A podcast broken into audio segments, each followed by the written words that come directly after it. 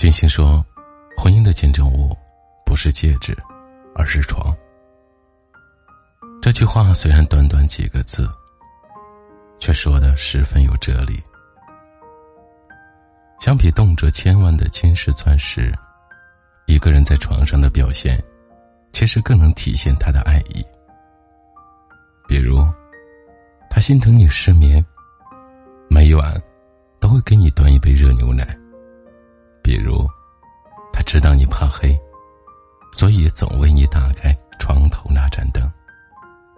小小的一张床上，既能见证一个人最温柔的眷恋，也能察觉他从细节里流露出来的体贴和温柔。这种渗透了生活气息的举动，何尝不是最深情的告白？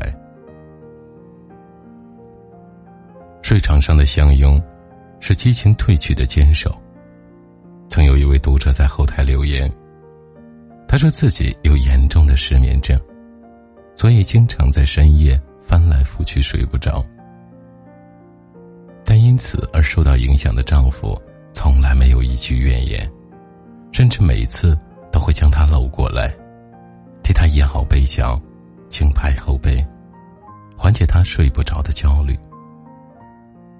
当时读这些话，让我觉得冰冷冷的文字，都有了爱的温度。或许，这就是爱情最美好的样子。我搂你入怀，你抱我心安，夜夜相拥而眠，却无关欲望，也无关激情，只因心中那份细水长流的柔情。而这份柔情，哪怕几十年后。也不会减少分毫。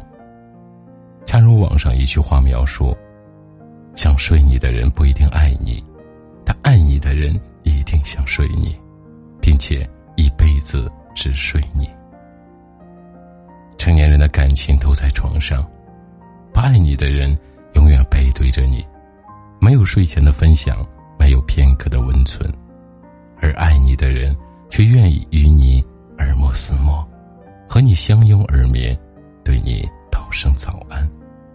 这样的爱，落到了吃喝拉撒睡上，平淡且温柔。产床前的陪伴，是情深意重的选择。看过一句话，对于女人来说，最好的爱不是给多少，而是在什么时候给。女人在生孩子的时候，是最孤独无助。如果这个时候男人都不愿意陪伴，那他口中的爱，可想而知有多么的虚假。在纪录片《生门》中，最令人印象深刻的是一名三十三岁的产妇夏锦菊。她生产时历经了四次大换血，两次心搏骤停，差一点就丧命在手术台上。可这个时候，本应该陪在她身边的丈夫。却借口忙于工作，始终没有出现。我无法断言他是不是真的有苦衷，但我知道，这个男人一定不爱下进去。因为有句话说，生孩子带来肉体上的痛苦有可能会痊愈，但丈夫的冷漠和无情带来的创伤，也许一辈子都抹不掉。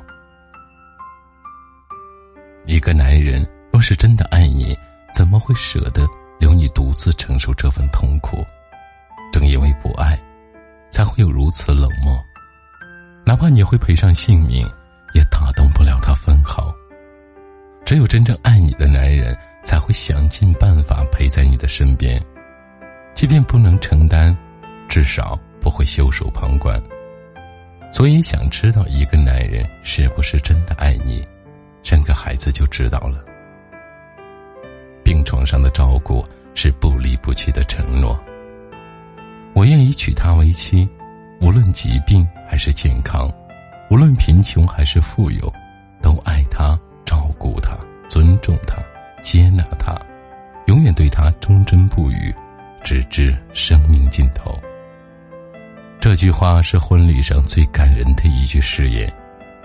可当初信誓旦旦的男人，最后能做到的却寥寥无几。